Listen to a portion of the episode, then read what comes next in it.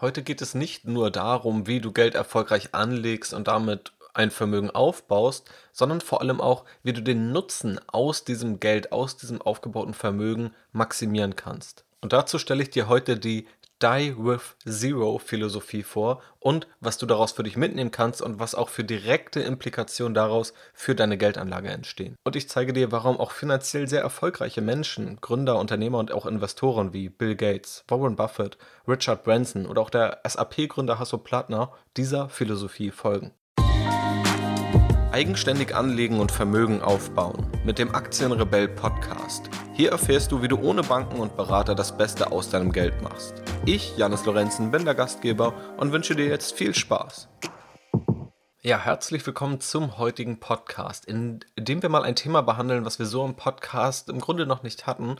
Und zwar nicht eben nur die Frage, wie legen wir Geld erfolgreich an, sondern auch die Frage, warum legen wir Geld an und was sind eigentlich die Rahmenbedingungen und wie sorgen wir dafür, wie stellen wir sicher, dass wir den maximalen Nutzen aus dem angelegten Geld haben. Denn natürlich ist es irgendwo schön und gut, Geld zu sparen, Geld anzulegen, Geld zu investieren, aber das Ganze ist ja kein Selbstzweck, also daraus soll ja irgendetwas entstehen.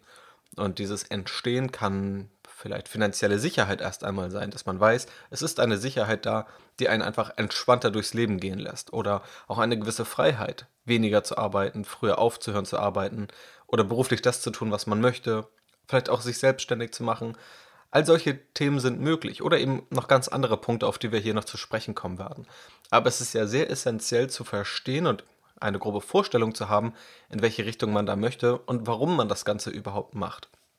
Und ich habe in letzter Zeit viel gelesen zur sogenannten Die with Zero Philosophie und möchte sie dir hier einmal vorstellen. Und keine Sorge, falls du Angst hast, dass das Ganze zu spirituell wird, wenn wir über philosophische Gedanken sprechen.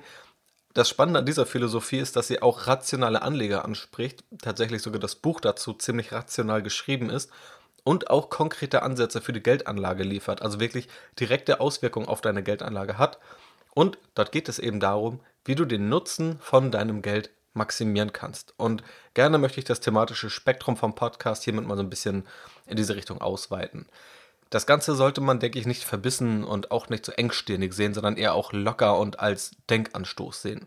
Also ich halte nichts davon, irgendwelche Dogmen hier aufzubauen und jemandem Dinge als moralische Pflicht aufzuerlegen oder ähnliches. Jeder kann und jeder soll für sich selbst entscheiden, was er für richtig hält. Und das hier sollen eben Denkanstöße sein, wo jeder sich ein paar Elemente rausziehen kann und wo mit Sicherheit auch Elemente drinstecken werden, die nicht so für alle gelten. Also dazu sind ja auch Leben und Ziele viel zu unterschiedlich.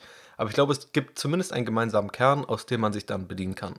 Und diese Philosophie eben hat eben das Schöne, dass sie sowohl altruistische Motive hat, also Motive, die eher darauf aus sind, womöglich auch etwas Gutes zu tun, aber auch, ich nenne es mal egoistische Motive, also Motive, die dazu führen, dass Geld für dich selbst einen Nutzen hat, also das Geld, was du ja auch selbst verdient und erarbeitet hast in der Regel.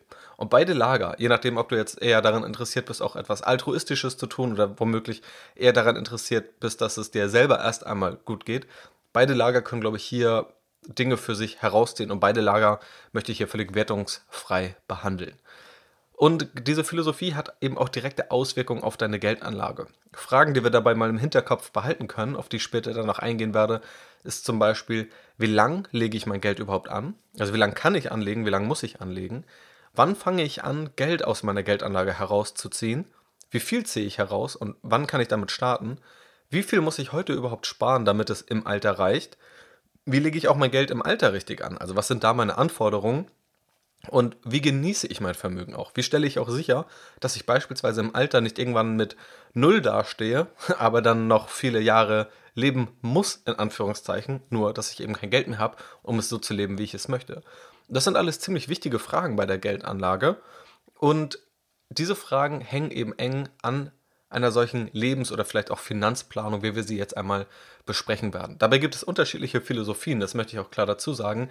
Das hier ist nur eine Philosophie, die eben auch populär geworden ist durch das gleichnamige Buch Die with Zero und es gibt eben noch andere Ansätze. Es gibt beispielsweise einen Ansatz des Frugalismus, der auch in den letzten Jahren etwas populärer geworden ist, wo es etwas überspitzt darum geht, dass man stark spart, sich einschränkt, wo es nur geht um dann möglichst schnell sozusagen in finanzieller Freiheit zu leben und sich dann beispielsweise durch ein regelmäßiges Dividendeneinkommen oder womöglich auch durch Mieteinnahmen seine Lebenshaltungskosten deckt und aufhören kann zu arbeiten. Also das Ziel ist auch so ein bisschen Arbeit zu minimieren. Arbeit wird in dem Sinne oftmals als was eher Negatives gesehen. Das ist jetzt erstmal ein Ansatz und jemand, der frugalistisch lebt, der wird den vielleicht auch nochmal anders beschreiben, aber ich glaube, das Grundkonzept wird klar. Und unterbewusst, auch wenn sie es wahrscheinlich nicht Frugalismus nennen, sind das vielleicht auch Personen wie die Aldi-Brüder, die durch enorme Sparsamkeit bekannt sind, obwohl sie selbst mit die reichsten Menschen Deutschlands sind oder waren. Und eben auch andere sehr reiche Personen, die dann aber trotzdem sehr geizig leben. Das könnte man auch etwas überspitzt als diesen Frugalismus bezeichnen. Und natürlich gibt es auch den Gegensatz, dass einfach gar nicht gespart wird. Also Leute, die sagen, äh, lebe jeden Tag, als wäre es dein letzter und äh, schöne Kalendersprüche hoch und runter beten, die einfach im Jetzt leben. Ja, und auch das erstmal ganz wertungsfrei. Auch das gibt es natürlich. Leute, die trotz hohen Einkommens nicht sparen, sondern sagen, sie möchten ihr Leben jetzt genießen. Das sind, glaube ich, zwei Extremfälle. Also entweder man spart gar nicht oder man spart sehr, sehr viel. Das sind Extremfälle, das sind die beiden Ränder. Und dazwischen gibt es eine breite Mitte, wo ich auch erfahrungsgemäß die meisten Hörer dieses Podcasts und auch mich selbst verorten würde. Und die Die with Zero Philosophie befindet sich auch nicht an diesen Rändern, aber hat nochmal ein paar andere Ansatzpunkte. Diese Philosophie beruht eben darauf, dass sie das meiste aus dem Geld herausholen will. Es soll also nicht das Vermögen maximiert werden, sondern vor allem soll der Nutzen aus dem Vermögen maximiert werden. Und das heißt vor allem die, die Glücklichkeit, also Happiness und auch Erfüllung, Fulfillment heißt es dann im englischen Original, soll hier maximiert werden. Also wie schaffst du es eigentlich, ein Vermögen aufzubauen, und dann aber mit diesem Vermögen sozusagen die maximale Erfüllung auch in deinem Leben zu erreichen. Der Originaltitel heißt übrigens vom Buch Die with Zero, Getting All You Can from Your Money and Your Life. Hier wird also Vermögensaufbau auch ganz klar mit dem Leben verknüpft. So, und was da jetzt vielleicht auch etwas spirituell wieder durchklingt, also Erfüllung und all diese Themen, keine Sorge, selbst wenn du sehr rational unterwegs bist, genau diese Punkte gibt es hier eben auch, was ich gerade so spannend an dieser Philosophie finde. Also, gehen wir mal da rein. Wie sieht denn jetzt diese Die with Zero Philosophie aus? Also zu Deutsch Sterbe mit Null Philosophie. Das Ziel ist, mit einem leeren Bankkonto zu sterben. Ja, mit Null zu sterben heißt hier, mit einem leeren Bankkonto zu sterben und das Geld, was man selbst erwirtschaftet hat, bis dahin bestmöglich zu nutzen. Eine wichtige Bedingung ist dabei natürlich, man möchte nicht mit weniger als Null sterben, sprich weniger als Null hieße, du hast Schulden. Man möchte also keine Schulden hinterlassen genau das ist auch einer der wichtigsten Punkte, wo eine kluge Planung und auch eine kluge Geldanlage und auch eine kluge Entnahmestrategie ansetzt. Denn angenommen, du gehst in Rente und du malst dir einen Betrag aus, den du aus deiner Geldanlage ziehen kannst, du lebst dann aber deutlich länger als in deinem Modell erwartet, dann hast du eben Probleme. Ja, und da gibt es auch ein paar Faustformeln, die aber auch nicht so ganz einfach sind. Also wenn du beispielsweise eine Summe definierst und die Summe beträgt 4% deines Kapitals, mit dem du dann in die Rente gehst und du ziehst immer konsequent die ursprünglich, also am Anfang festgelegten 4% raus, dann läufst du ins Sequence of Return Risk. Also ein Risiko, das zeigt, wenn man das Ganze eben mal durchkalkuliert, dass es nicht egal ist, welche Durchschnittsrendite du erreichst, egal wann sozusagen diese Rendite, also wann mal die steigenden Jahre und wann die fallenden Jahre sind, sondern dass du ein Risiko dadurch hast, wenn du in Rente gehst, dann deine Beträge, konstante Beträge rausziehen willst und dann gerade am Anfang aber beispielsweise es mal zu einem Crash kommt. Ja, und dann musst du dir vorstellen, hast du deine Summe, mit der du in Rente gehst, der Crash kommt, dein Geld ist also weniger wert, du ziehst aber deine konstante Summe raus, die du eben zu deinem Leben brauchst. Und wenn es dann wieder bergauf geht, dann hast du nur noch einen kleinen Betrag, mit dem es bergauf gehen kann. Und das ist das Sequence of Return Risk. Also auch ein enormes Risiko bei der Planung, bei der Entnahmestrategie, wie man klug in die Rente geht. Und das sind eben Aspekte der Geldanlage, die man hier definitiv beachten muss. Also das Ziel ist, mit leerem Bankkonto zu sterben, das Geld bis dahin bestmöglich zu nutzen, aber auch nicht ins Risiko zu laufen, mit weniger als null zu sterben. Und dazu gehört einfach eine kluge Geldanlage an der Stelle dazu. Und diese Philosophie kennt man tatsächlich von vielen Ultrareichen, die angekündigt haben, ihr Vermögen beim Tod zu spenden. Da gibt es wirklich einen Haufen. Also in der Recherche war ich erstaunt, wie viele es wirklich mittlerweile gibt. Am bekanntesten sind, denke ich, Personen wie Warren Buffett, oder auch Bill Gates, die dann teilweise gesagt haben, dass sie 99% ihres Vermögens spenden. Oder auch die Witwe von Steve Jobs, die aktuell ein Vermögen von etwa 20 Milliarden US-Dollar hat, hat angekündigt, dieses Vermögen spenden zu wollen nach ihrem Tod. Und da gibt es jetzt vor allem natürlich auch ein altruistisches Motiv, das ich schon mal so ein bisschen angeteasert habe. Also das Motiv, man möchte etwas der Welt zurückgeben, der Gesellschaft zurückgeben. Womöglich auch zu sagen, meinen Kindern geht es eh gut genug. Also in der Regel gerade bei den Milliardärsfamilien, da werden die Kinder ohnehin privilegierter aufgewachsen sein als viele andere. Natürlich hat es mit Sicherheit auch nicht nur Vorteile, wenn man Kind einer so populären und einer so reichen Person ist, aber ich glaube, wir können festhalten, finanziell mangelt es den Kindern ohnehin an nichts. Das heißt, auch wenn da viel oder alles sogar gespendet wird am Lebensende, wird es den Kindern finanziell sehr gut gegangen sein. Und dann ist eben das Motiv, auch etwas zurückgeben zu wollen. Vielleicht auch das Gefühl gehabt zu haben, mir ging es selbst sehr, sehr gut und wie kann ich auch dafür sorgen, dass es anderen sehr, sehr gut geht, auch über meinen Tod hinaus. Also das ist ein Beweggrund. Hier gibt es aber auch, und darauf möchte ich mich vor allem fokussieren, gute Gründe, warum es womöglich auch besser für dich ist und für dein eigenes Leben. Also nicht nur dieses altruistische Motiv zu sagen, ich spende alles, ich möchte sozusagen etwas hinterlassen, für andere etwas Gutes tun. Auch das ist ein total lobenswerter und auch ein total nachvollziehbarer Grund, mit dem sich, denke ich, auch viele identifizieren können. Aber hier gibt es eben auch bei dieser Philosophie viele Punkte, die zu deinem eigenen Nutzen noch kommen oder deinen eigenen Nutzen ansprechen. Die Grundthesen, die in diesem Buch herauskommen, sind zum einen, dass mit jedem Jahr, das vergeht, erstmal unsere Möglichkeiten, Geld in positive Lebenserfahrung zu ver verwandeln, sinkt. Ja, also unsere Möglichkeit wird in der Regel immer geringer, Geld in positive Lebenserfahrung zu verwandeln. Und positive Lebenserfahrungen werden hier so als das Ziel angesehen. Das heißt, wir werden irgendwann schwächer, wir haben vielleicht nicht mehr so viel Energie, vielleicht haben wir auch in einer gewissen Phase, je nachdem wie alt wir sind, weniger Zeit. Das heißt, grundlegend sinkt natürlich mit jedem Jahr unsere Lebenserwartung, das heißt auch die Möglichkeiten werden weniger. Ein weiterer Grundsatz oder eine weitere Grundthese ist, dass der maximale Nutzen von Geld vor allem dadurch entsteht, das Maximum an großartigen Erfahrungen in der Lebenszeit zu machen. Was es jetzt mit großartigen Erfahrungen auf sich hat, das werden wir gleich nochmal ein bisschen beispielhaft konkretisieren. Und dazu gehört eben auch, dass der maximale Nutzen von Geld vor allem dann entsteht, wenn es zur Lebenszeit, zur eigenen Lebenszeit irgendwo eingesetzt wird und nicht dann, wenn man nicht mehr lebt. Und sozusagen eine, eine weitere Grundthese, und da zitiere ich mir aus dem Original, wo der Autor auch sagt, I'm more about saving your life than saving your money. Ja, also es geht nicht nur darum, Geld zu sparen, sondern auch im Englischen eben, ja, saving your life, also das Leben zu sichern oder das Leben auch zu schützen und ein gutes Leben zu führen. So, das ist sozusagen die Grundthese, die aus diesem dritten Punkt entspringt. So, und was heißt jetzt bestmöglich nutzen. Also wie nutze ich dann jetzt mein Geld in der Praxis? Also wir haben jetzt sozusagen gesehen, es gibt viele Ultrareiche, die diese Philosophie, ob bewusst oder unbewusst, anwenden. Das Ziel ist, mit einem leeren Bankkonto zu sterben, aber vor allem auch durch eine kluge Geldanlage nicht in Schulden zu rutschen und das einfach klug anzugehen. Und das Ziel ist, das Bestmögliche während der Lebenszeit und nicht erst danach daraus zu holen. Und da gibt es viele Gedanken und Denkanstöße und die vier meiner Meinung nach ja, wichtigsten habe ich hier mal rausgezogen. Zum einen gehört, um Geld bestmöglich nutzen zu können, der Schritt dazu, zu definieren, was genug ist. Also im Englischen wird es hier auch als Survival Number bezeichnet, also als Überlebenszahl kann man das übersetzen.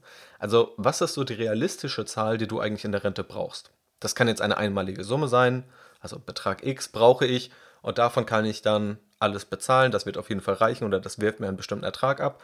Oder du gehst eben andersrum vor, was vermutlich realitätsnah ist, dass du sagst, welchen monatlichen Betrag brauche ich eigentlich, sobald ich in Rente gehe, um meine Lebenshaltungskosten zu decken, meine Gesundheitsausgaben zu decken und so weiter. Natürlich ist das auch ein sehr individueller Punkt, wo hoch dann diese Survival Number liegt und auch, ob man da wirklich groß rumrechnen muss. Und da gibt es ja auch andere, die nicht groß rumrechnen müssen, die relativ easy und schnell bestimmen können, dass sie genug Geld haben. Ja, also das ist natürlich ein individueller Punkt. Das ist auch mir völlig bewusst. Und das wird auch in dieser Philosophie so auf jeden Fall aufgegriffen.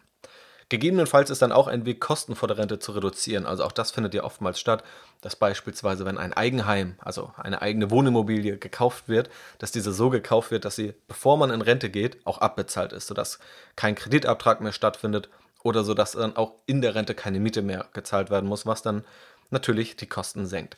Auch dieses Thema, ob Eigenheim oder Miete, falls ja, einige Hörer sich damit schon mal beschäftigt haben, und ich weiß, dass es der Fall ist, auch da gibt es aus Geldanlagesicht ziemlich interessante Punkte. Aber nichtsdestotrotz verringert das natürlich erstmal Kosten. Und auch andere Fixkosten kann man natürlich reduzieren, wenn man schon weiß, man geht in Rente und erstmal wird eine Rentenlücke stattfinden. Das heißt, in der Rente hat man in der Regel weniger Geld als dann, wenn man arbeitet, logischerweise. Der Vorteil, wenn man diese Survival Number bestimmt hat, ist, dass du auch dann weißt, wenn du über deine Survival Number hinaus verdienst, dass es theoretisch kein Geld mehr ist, was dir groß weiterhilft oder das eigentlich jetzt nur noch ins Erbe geht. Oder dass du eben auch entsprechend dieser Die with Zero Philosophie vorher noch für dich Nutzen bringt und nutzenstiftend einsetzen kannst.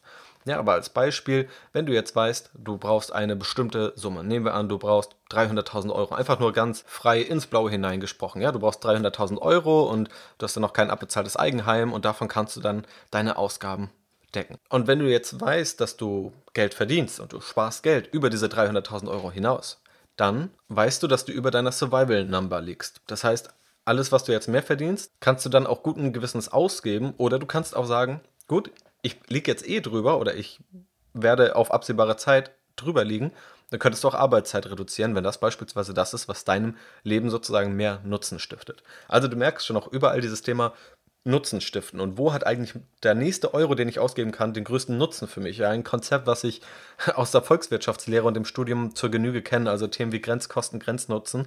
Das ist eben ein sehr ja, rationales Konzept, was aber hier überall wieder auftaucht. Also sozusagen der erste Punkt, Survival Number zu definieren. Wie viel brauche ich eigentlich im Alter, um auch rechtzeitig abzuschätzen, wie viel muss ich sparen? Was passiert überhaupt, wenn ich jetzt noch mehr Geld spare? Also liege ich vielleicht schon deutlich über meiner Survival Number und alles, was ich jetzt spare, ist eigentlich Geld, was ich nie gebrauchen kann und kann ich dann irgendetwas anderes an meinem Leben verbessern. Zweiter Punkt, optimiere deine Ausgaben. Also überhaupt erstmal sich im Klaren zu sein, wofür gebe ich mein Geld aktuell aus. Also im Grunde das A und O, wenn man überhaupt über Sparen nachdenkt, einmal eine Aufstellung zu machen, wofür geht aktuell wie viel Geld aus, was bringt mir davon wirklich etwas und was bringt mir davon wenig. Das ist, glaube ich, ein relativ simpler Schritt. Spannend ist dann nochmal die Frage zu stellen, welche Erfahrungen machen dein Leben zu einem erfüllten Leben? Das ist jetzt die Frage, die der Autor sozusagen als Fragestellung mitgibt. Und er sagt auch selbst, dass viele Studien zeigen, dass das für viele Menschen oft Reisen sind oder auch Erlebnisse. Also Erlebnisse, das können Erlebnisse mit Kindern sein, mit Freunden, mit Familie oder auch Erlebnisse alleine, vielleicht an schönen Orten. Also Reisen und Erlebnisse werden laut Studien hier oder tragen laut Studien am meisten dazu bei, dass man ein erfülltes Leben hat und dass man sich glücklich fühlt. Und natürlich können das aber auch Themen sein, wie Hobbys auszuleben. Hobbys sind ja auch in dem Sinne irgendwo Erlebnisse oder in Bildung zu investieren. Vielleicht in die eigene Bildung, also sich einfach Dinge beizubringen, die man schon immer mal lernen wollte, Dinge zu verstehen, die man verstehen wollte, in Bildung von Kindern zu investieren, in Gesundheit zu investieren. Auch das ist für viele ein offensichtlich sehr, sehr wichtiger Punkt. Oder eben auch dieses altruistische Motiv, also etwas zurückzugeben. Also ein Leben dadurch als erfüllt zu bezeichnen, wenn man auch Dinge zurückgeben kann. Und all das sind natürlich individuelle Punkte und genau darum geht es auch in diesem Schritt, diese individuellen Punkte überhaupt erstmal klar zu machen. Was sind Erfahrungen, die das Leben zu einem erfüllten Leben machen? Und auf der anderen Seite zu schauen, wohin das Geld aktuell fließt, was man ausgibt, um sich dann auch wiederum einen besseren Plan machen zu können, okay, wie viel brauche ich denn, um diese Dinge umzusetzen, die für mich zu einem erfüllten Leben gehören. Der nächste Punkt ist, die Rente zu überdenken. Und da gab es schon in den 90er Jahren ein Buch, das hieß noch ein bisschen drastischer Die Broke, also Sterbe arm, wo es eben darum ging und auch ein Konzept eben darin bestand, dass man nicht mehr an diesem klassischen Rentenkonzept festhält, wo man jetzt ganz klassisch bis 65 oder bis 67 arbeitet, vielleicht 40 Stunden die Woche arbeitet und dann direkt auf Null runtergeht. Ja, dass das eher ein künstliches Konzept ist und dass auch gerade für ein erfülltes Leben, worum es ja hier geht in diesem Buch, die Empfehlung ist, zu überlegen, ob man länger arbeiten möchte oder ob man sozusagen auch diese Übergangsphase etwas glättet. Also nicht von 40 auf 0 geht, sondern womöglich ein paar Jahre vorher schon runtergeht, die Stunden reduziert, um dann aber vielleicht bis 70 noch mit 10 oder 5 Stunden, vielleicht in beratender Tätigkeit oder in anderer Tätigkeit, die nicht unbedingt körperlich fordernd ist, wo man aber das aufgebaute Wissen, das man über sein Leben aufgebaut hat, eben noch nutzen kann und damit arbeiten kann. Und wenn man sowas in Betracht zieht, dann kann man sich natürlich auch darauf vorbereiten, also beispielsweise bestimmte Lizenzen zu holen, vielleicht auch schon ein, ein kleines Nebengewerbe zu gründen, falls man die Zukunft dann in der Selbstständigkeit sieht als Rentner oder womöglich nochmal sich im bestehenden Job in eine etwas andere Richtung spezialisieren, die es dann eben ja, verträglicher macht, im Alter damit auch zu arbeiten. Also der dritte Punkt, der auch in diesem Kosmos mit reinspielt, ist, die Rente zu überdenken. Und der vierte Punkt ist, einen Plan für Kinder zu haben. Ja, natürlich setzt das jetzt voraus, dass man überhaupt Kinder hat oder Kinder in der eigenen Lebensplanung eine Rolle spielen. Für die meisten Menschen ist es der Fall. Und hier ist eben dieses Thema Erbe natürlich auch wichtig, weil offensichtlich heißt es ja, wenn wir das Ziel haben, mit einem leeren Bankkonto zu sterben, dass erstmal nichts vererbt wird. Und hier wird betont, dass nicht zu vererben nicht heißt, dass man sich nicht um die Kinder kümmert, sondern man sie vielmehr dann unterstützen sollte, wenn sie es am meisten brauchen. So, und wenn man sich jetzt mal die typische Altersverteilung anschaut, also sich anschaut, wie alt werden Menschen auch in Deutschland oder in anderen westlichen Industrienationen und wann Menschen Kinder bekommen, dann sieht man, dass Kinder normalerweise dann erben, wenn sie in den 50er Jahren sind. Ja, das kann natürlich immer mal unvorhergesehen deutlich schwanken in beide Richtungen, aber das ist sozusagen, ja, da, da finden die meisten Erbfälle statt. Also die meisten Erben bekommen das Geld in den 50er Jahren statistisch. Tatsächlich brauchen sie das Geld aber in der Regel früher und an anderer Stelle. Also in den 50er Jahren ist es natürlich immer noch mal der Fall, dass es sein kann, dass man eben Geld braucht. Aber Geld hilft in den meisten Fällen, und das ist eben auch die starke Meinung hier in dem Buch oder der Kern dieser Philosophie, dass dieses Geld auch viel früher weiterhilft. Also, dass man, wenn du beispielsweise deine Survival Number kennst, dass du weißt, dass du über deiner eigenen Survival Number liegst, dann weißt du im Grunde, das ist Geld, was du auch vererben könntest. Du musst es aber nicht klassischerweise am Ende vererben, wenn du sozusagen stirbst und dann in den 50er Jahren bekommen die Kinder im Durchschnitt dann das Geld, sondern das Ganze früher zu tun. Also vielleicht wollen Kinder eigenen Wohneigentum finanzieren. Vielleicht brauchen sie selber Geld zum Investieren und du möchtest ihnen auch eine gewisse finanzielle Sicherheit damit ermöglichen oder ihnen ermöglichen, sich auch mit diesen wirtschaftlichen Themen auseinanderzusetzen. Vielleicht wollen sie sich selbstständig machen oder ein Unternehmen gründen und brauchen dafür Kapital. Oder einfach, damit sie in Bildung investieren können. Vielleicht ihr Wunschstudium zu machen in der Wunschstadt oder überhaupt ein Studium zu machen. Womöglich auch ins Ausland zu gehen. Vielleicht auch ein Auslandssemester. Alle Dinge, die eben Geld kosten. Und dort ist das Geld in der Regel besser investiert, als wenn sie es eben ganz am Ende erst bekommen. Also dann, wenn sie womöglich schon durch sind, wenn sie schon 20 Jahre im Job sind und es dann vielleicht auch keine Option mehr ist, sich selbstständig zu machen oder ja, das Geld, was man zum Investieren nutzen kann, was man eben lieber dann in den 30ern oder 20ern genutzt hätte, statt dann in den 50ern. So, und das sind dann vier zentrale Punkte innerhalb dieser Philosophie. Also überhaupt erstmal zu definieren, was genug ist, die eigene Survival Number zu definieren. In Schritt zwei dann die eigenen Ausgaben zu optimieren und auch zu überlegen, was sind denn Ausgaben, die ich eigentlich auch langfristig wirklich brauche und auch wirklich machen will. Der dritte Punkt ist, die Rente zu überdenken und da ein Konzept womöglich auf die Beine zu stellen, welches nicht das klassische Konzept ist und Punkt 4, wenn man Kinder hat, eben einen Plan für Kinder zu machen. Wann brauchen die Kinder wirklich Geld? Und sie nicht vor allem dann zu unterstützen, wenn man selbst stirbt, sondern sie vor allem dann zu unterstützen, wenn es ihnen am meisten bringt. So, und wie kann nun auch so eine Philosophie helfen? Also mit Sicherheit gibt es da einige Punkte, wo du sagst, okay, das kann ich mir definitiv mitnehmen. Vielleicht gibt es auch einige Punkte, wo du sagst, gut, das wird irgendwie schwierig, das, das ist vielleicht auch noch für mich zu vage. Ist, ist natürlich auch total unterschiedlich, je nachdem, wo im Leben man gerade steht. Aber ich glaube, so eine Philosophie kann an unterschiedlichen Punkten helfen.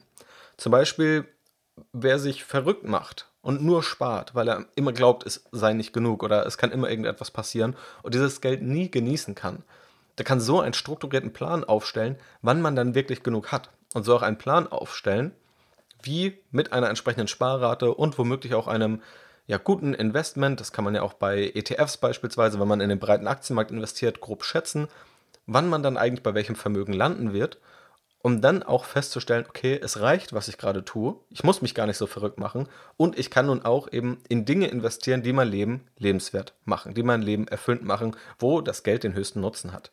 Darüber hinaus ist das hier so ein strukturierter Ansatz, der eben den Nutzen des Geldes maximiert. Und letztendlich ist es einfach nur eine konsequente Fortführung dessen, was wir bei der Geldanlage ja eh vorhaben. Also du willst dein Geld oftmals, also Rendite ist nicht der einzige Faktor, aber ein relevanter Faktor für die meisten Anleger, du möchtest dein Geld erstmal, wenn alles andere gleich ist, da anlegen, wo die Rendite am höchsten ist. Das heißt, dort anlegen, wo dein Geld den maximalen Nutzen hat. Ja, das ist eben die Rendite. Aber wenn es dann weitergeht, wenn du das Geld dann eben auch angelegt hast, dann willst du ja eben mit dem Geld irgendwann etwas machen und damit wieder den höchsten Nutzen erreichen.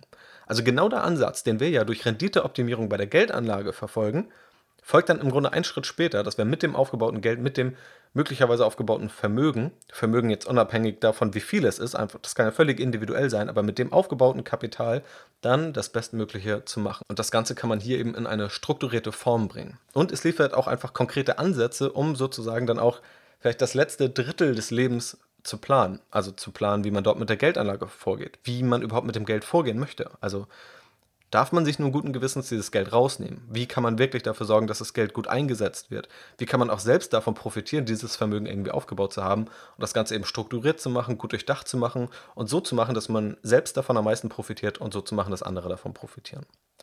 So, das ist diese Die with Zero Philosophie. Wie gesagt, ich glaube nicht, dass das alles eins zu eins für jeden anwendbar ist. Das wäre ja auch zu einfach, wenn man einen halbstündigen Podcast hört und dann auf einmal weiß, wie man sein ganzes Leben finanziell zu gestalten hat. Ich glaube aber trotzdem, dass sowas oder gerade diese Philosophie auch spannende Punkte mit da rausnehmen kann. Ja, also immer wieder wird auch der Punkt betont, kein schlechtes Gewissen zu haben, wenn man nichts vererbt, weil man glaubt, etwas vererben zu müssen.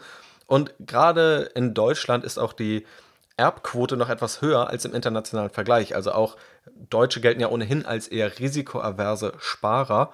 Und gerade das schlägt sich da eben auch nieder, dass es auch eben viele gibt, die nicht guten Gewissens Geld ausgeben. So, und da gibt es ja völlig unterschiedliche Wege.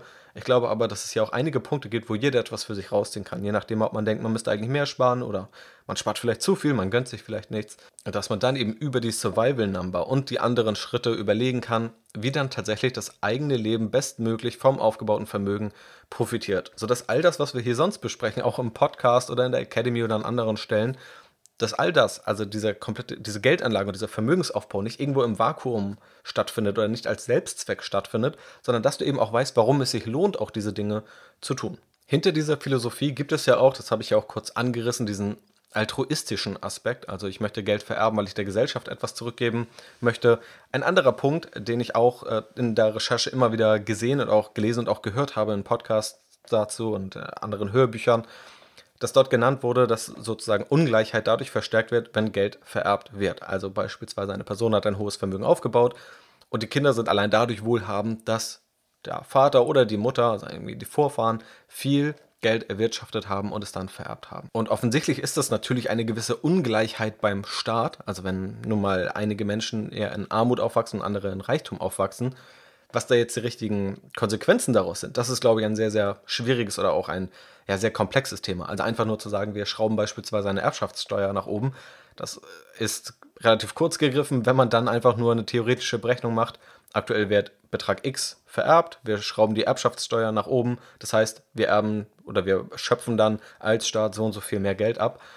Das wird oft gemacht, ist aber natürlich eine völlig realitätsferne Rechnung, weil dann Themen wie Kapitalflucht dazu kommen, Vermögenswerte, die nicht so einfach ermittelt werden können, also beispielsweise anonyme Vermögenswerte wie Gold oder irgendwelche Gemälde oder sonst was, oder auch Unternehmen, die Unternehmenswerte eben darstellen, die oft auch die größten Unternehmenswerte sind. Also auch die reichsten Menschen der Welt, die haben ja nicht einfach diesen Betrag, der dann in der Forbes-Rangliste angegeben ist, auf dem Bankkonto liegen, sondern das ist oftmals einfach eine Unternehmensbeteiligung.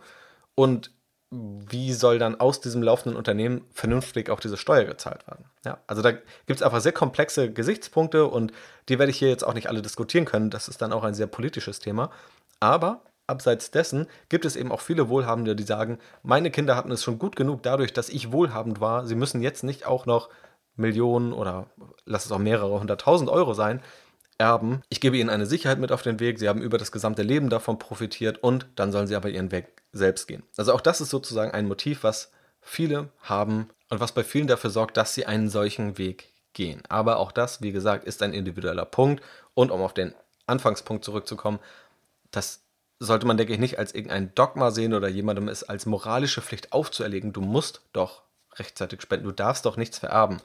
Ich glaube, in solche Richtung sollte etwas gar nicht sehen. Es sollte vielmehr darum gehen, für sich den Weg hier rauszuziehen, der für einen selbst bestmöglich umzusetzen ist. Und dann ist, glaube ich, dieses generelle Thema, sich damit auseinanderzusetzen, wie der Nutzen aus dem Geld maximiert werden kann, super spannend. Das ist ein Ansatz dessen und den wollte ich dir hier gerne einmal vorstellen. Lass mich gerne wissen, was du darüber denkst. Vor allem auf Instagram interessiert mich da deine Meinung. Da lese ich alle Nachrichten durch und lass das natürlich auch immer mal gerne hier einfließen. In naher Zukunft plane ich auch mal wieder ein QA, wo du mir also deine Fragen einfach zukommen lassen kannst und dann werde ich hier im Podcast mit anderen Fragen gebündelt hier mal darauf eingehen. Also wenn du irgendwelche Fragen hast, die dich bewegen, ich habe schon viele in letzter Zeit bekommen, dann lass sie mir gerne auf Instagram zukommen. Du findest mich einfach, wenn du dort nach Aktienrebell suchst, dann sollte es dir direkt angezeigt werden. Also ich hoffe, es war für dich interessant, dass wir hier auch mal darüber gesprochen haben, wie nicht nur das Vermögen maximiert wird, beziehungsweise wir sprechen ja nicht nur über Vermögensmaximierung, sondern eben auch, wie Geld sicher angelegt werden kann oder wie es womöglich auch mit Spaß und einfach mit Freude daran angelegt werden kann.